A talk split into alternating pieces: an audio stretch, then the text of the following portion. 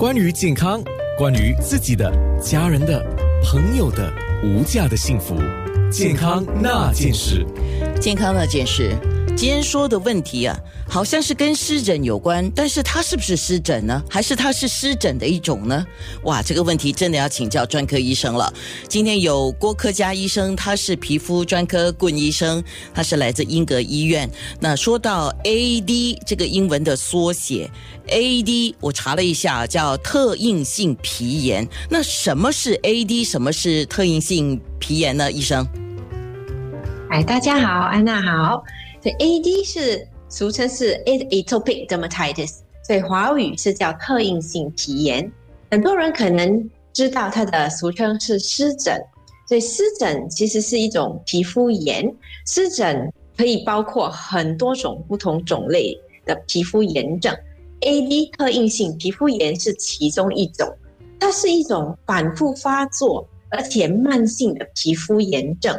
皮肤可以又红又痒，而且有时也会影响大家的生活作息。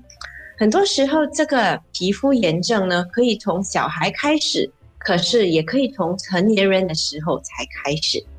诶，它是有遗传性的吗？对，所以它不主不是单单遗传性，有几种因素。遗传性是一种因素，那个环境方面也是一种因素。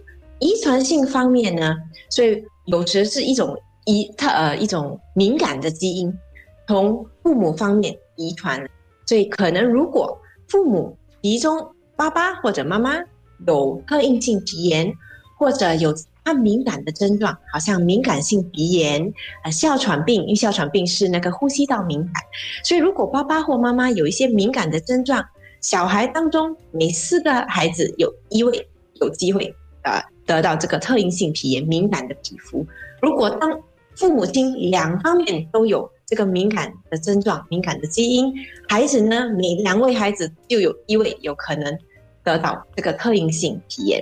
所以基因方面，呃，所以这个遗传性的基因缺陷呢，会导致皮肤的保护层呃不健康，所以有一种特别的保湿因子，它这个特别的蛋白质。就会有一些缺陷，导致你的皮肤不能锁住水分，皮肤就会一直很干燥。干燥的话，就影响到皮肤表层的免疫系统发炎，导致皮肤红肿。所以这个一一部分就是遗传性的。然后呢，还有那个呃呃呃环境方面，环境方面，因为新加坡的天气炎热潮湿，所以当汗水留在皮肤上。皮肤的表层太久的时候，特别是好像顶项、手肘的地方、脚关节的地方，如果汗水没有及时擦掉，汗水会导致皮肤敏感。对，然后还是很多灰尘的时候，呃，还是搬家啊，有些人装修很多灰尘会导致皮肤敏感。小孩子方面，当要考试的时候，压力大也会影响免疫系统，呃，发炎。所以你看啊，遗传性，你刚才讲到遗传性，我就大概做了一下简单的数学题，这样子啊。如果父母其中一个有这个问题的话，小孩四个里面就有一个会中，就百分之二十五的机会了。对。那如果父母两个人都有这个问题的话，小孩是一半的机会，所以遗传性的几率是很高的，对吗？对对。哦，然后其他的，比如说环境啊，或者是其他的一些鼻敏感这样的问题，在新加坡很常见的。对，蛮常见的，很多人都有过敏性鼻炎，所以这个是敏感症状的一种。如果，所以我们这都是一个好像一个配套，你们一天的配套，这个敏感性鼻炎、呃哮喘病还有皮肤敏感这三样呢，如果你有其中的一样，你患上其他两样的机会都会比呃平常人稍微高一些。所以郭医生可以这么讲吗？这个 AD 啊，它在新加坡是蛮普遍的吗？对，蛮普遍的，是每年呃大概有一万五千个病患在呃皮全国皮肤中心求诊的成年人当中，每十个就至少会有一位会有特应性皮炎。